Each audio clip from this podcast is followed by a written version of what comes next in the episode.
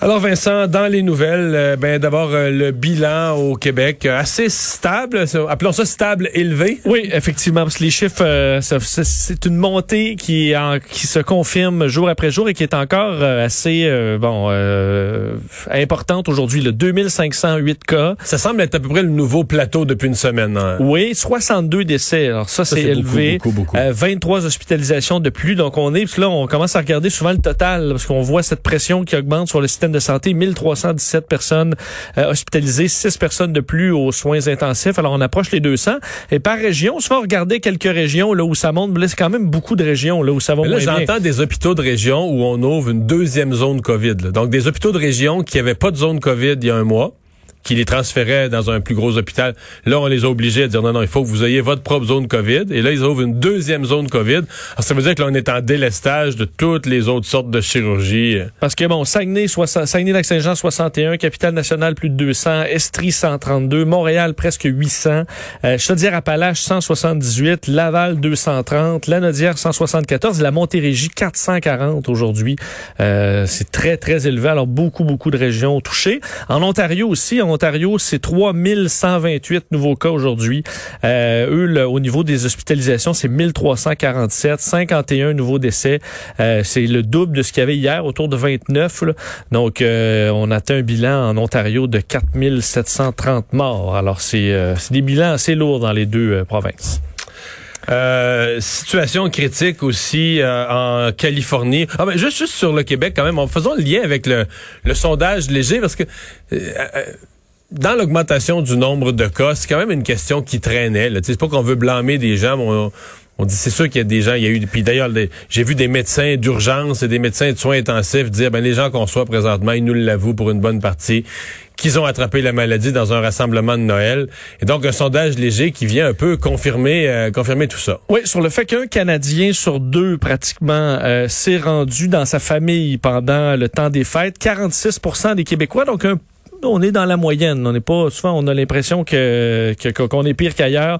Euh, c'est pas le cas pour ce qui est du Canada, euh, mais enfin pour ce qui est du Québec à travers le Canada. Mais donc ce que ça montre, c'est que beaucoup de Québécois se sont euh, sont allés visiter leur famille. 34% au moins une fois, donc une fois et plus. 12% euh, bon occasionnellement et 2% plus de trois fois.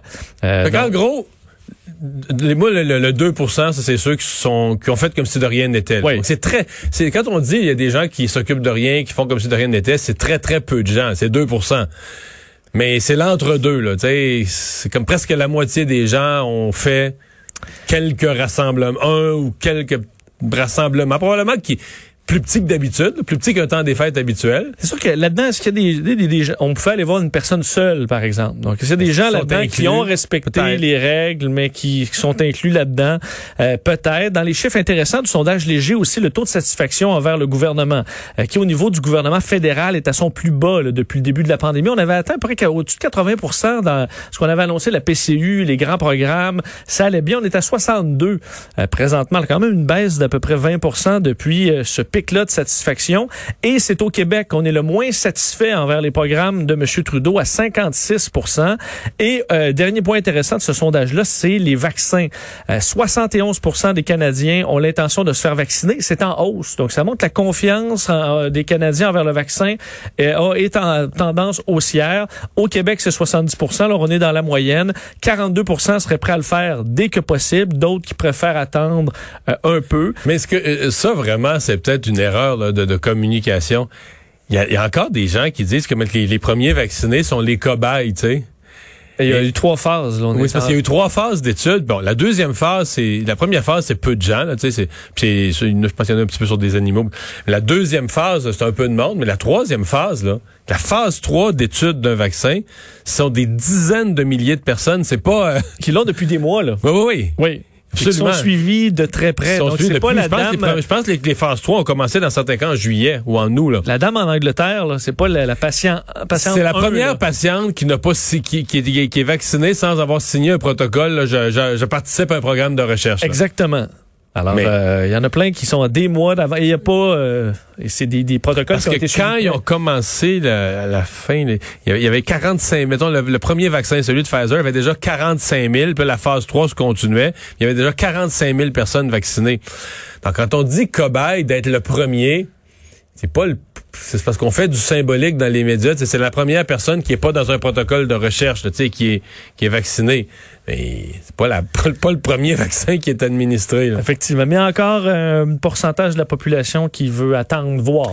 Il y a des mystères parce que quelqu'un me racontait de l'interne que dans une je n'aimerais pas un hôpital, un grand grand hôpital de la région de Montréal que dans le monde des, des, infirmiers, infirmières, préposés, etc., là, il y avait un groupe qui voulait pas se faire vacciner parce qu'un qui est un petit peu leader d'opinion, un petit peu grand gueule, là, avait lu qu'il y avait une maladie, un sida, pas le nommer, qui avait été inséré dans le vaccin.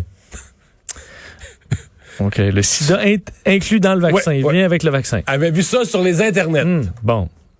là, mais, mais il y avait comme tout un département, tout un groupe là où la majorité voulait plus se faire vacciner. Mais tu te dis, mais comment tu peux, d'abord, comment tu peux croire une telle bêtise quand tu le lis sur Internet? Comment, quand tu le répètes à d'autres, ils peuvent pas te faire taire, dire, voyons, arrête de dire une connerie de même.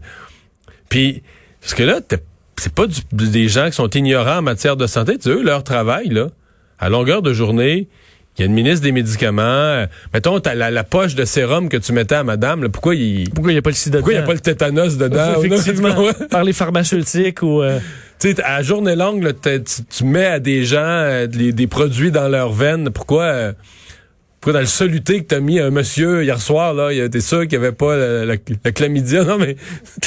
non, mais. T'as tout à fait raison. Mais je suis encore quand même toujours surpris de voir un, un bon pourcentage de, de gens qui font Ah ben moi je vais attendre, vais attendre longtemps. Ou... Mais c'est parce que le bilan aujourd'hui, là, je veux dire, on a 60 morts. Comme mon bilan des vaccins, là, il est à zéro. Là. Il n'y a pas de mort du vaccin. Du vaccin, là. Il y a quelques chocs anaphylactiques, mais il y a des épipènes sur place. Il y a un en Alaska qui a fait grand bruit. Euh, je veux dire, son c'est des anecdotes. À date, dans toute l'Amérique du Nord, tu as eu un en Alaska. Ben, c'est ça. On va avoir peut-être 3000 morts aux États-Unis aujourd'hui, là. Puis on fait plus de cas. On est rendu qu'on fait plus de cas d'un choc anaphylactique en, un, mois en Alaska. Que le 11 septembre, plus que de morts que le 11 septembre. Tous les jours. Pour le virus qui circule. Donc, euh, les chances de mourir, c'est quelqu'un qui est bon en mathématiques, là, vous faites le calcul, à mon avis, euh, les, personnes vaccinées sont avantagées. Ouais. Euh, Parlons-en des Parlons des États-Unis parce qu'il y a quelques États où c'est ben, c'est pathétique ce qu'on voit. là. oui, vraiment, les derniers chiffres viennent de sortir, entre autres, pour deux États, l'Arizona et la Californie. On commencer par l'Arizona. C'est un record de décès aujourd'hui, 253 morts en Arizona. Puis l'Arizona, un jour un État, là. Euh, oui, un jour un État, c'est le record absolu. Il y a peut-être un peu de résultats qui étaient en retard du temps des fêtes. Par contre, leur courbe était quand même à la hausse. Là. Alors, il n'y a pas un grand creux qui se, qui se stabilise. L'Arizona, Mario, c'est 7 millions d'habitants. C'est comme si on, nous, donc, on avait euh, presque 300 morts au, euh, au, Québec. Et la Californie. Vraiment, la Californie, là, c'est la débandade. D'ailleurs, une des superviseurs du, de, bon, du système hospitalier de, du, du, du comté de Los Angeles disait c'est un désastre humain évitable, une situation qui est au-delà de l'imagination et qui sera peut-être bientôt au-delà de la compréhension. Euh, il s'ajoute aujourd'hui, le Mario, 74 000 cas en Californie. C'est du jamais vu. Euh, c'est comme, je faisais encore, parce que des fois, pour la comparaison, c'est comme si au Québec, on avait 16 000 cas euh, en une journée. Donc, c'est ce qui vient d'être ajouté en Californie, alors que le système de santé... le système de santé et même le système ambulancier. Oui, en fait, présentement, les, beaucoup de patients doivent attendre, dans certains cas, des heures dans l'ambulance parce que les hôpitaux sont tout simplement pleins, ne peuvent pas les accueillir. Et là, des fois, les ambulances doivent repartir sur d'autres appels. Alors, il faut garder les gens dans des tentes à l'extérieur des... On, on est aux États-Unis, là, pays industrialisé. Je vous le rappelle, on est euh, dans certains cas plus capable d'administrer une pression d'oxygène euh, efficace parce qu'on manque d'oxygène, on manque d'équipement. Les ambulances, donc, sont en retard et on dit qu'on est qu'on a de la difficulté présentement à traiter les gens atteints euh, par balle, entre autres. En Californie, les gens qui ont des des, des, des, maladies de cœur, des accidents de voiture, tout simplement parce qu'on n'a plus de place. On les installe dans les chapelles des, des hôpitaux, dans des dans les gyms des hôpitaux également. Alors c'est une situation qui est dramatique dans certains cas, surtout que là les lits de soins intensifs dans plusieurs coins de, de la Californie, il y en a tout simplement plus. Alors des fois là, il y a 17-10% de disponibles, mais ça monte hmm. tellement vite. Soit un autre 74 000 cas, c'est malheureusement des euh, gens qui vont se retrouver dans certains cas à l'hôpital dans les prochains jours. Je vois le bandeau à CNN pendant qu'on se parle, c'est à cette manchette-là que je référais. C'est des ambulanciers qui ne transportent plus les gens. Les ambulanciers ben oui, en fait, évaluent les chances de survie. C'est ça que j'avais vu comme manchette. Oui, ben c'est ce qu'on fait. Les paramédics évaluent les chances de survie.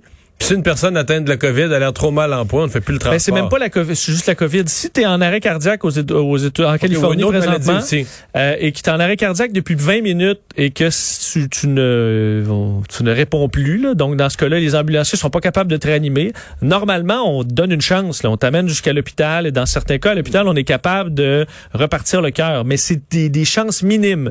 Et là, euh, le mot d'ordre en Californie, c'est ces patients-là on les amène plus à l'hôpital. Il y a trop peu de chances de survie et ça, ça, ça, évidemment, la quantité de gens que ça prend à l'hôpital pour ce genre d'intervention-là, on peut plus se le permettre. Donc, on en est là. Donc, on laisse mourir des gens. On laisse mourir des gens qui auraient peut-être une chance. On comprend que c'est des chances minimes, mais on en est là. Et il se rajoute des cas à coups de dizaines de milliers. Alors, ça aura l'air de quoi en Californie, des services hospitaliers dans deux semaines, dans un mois?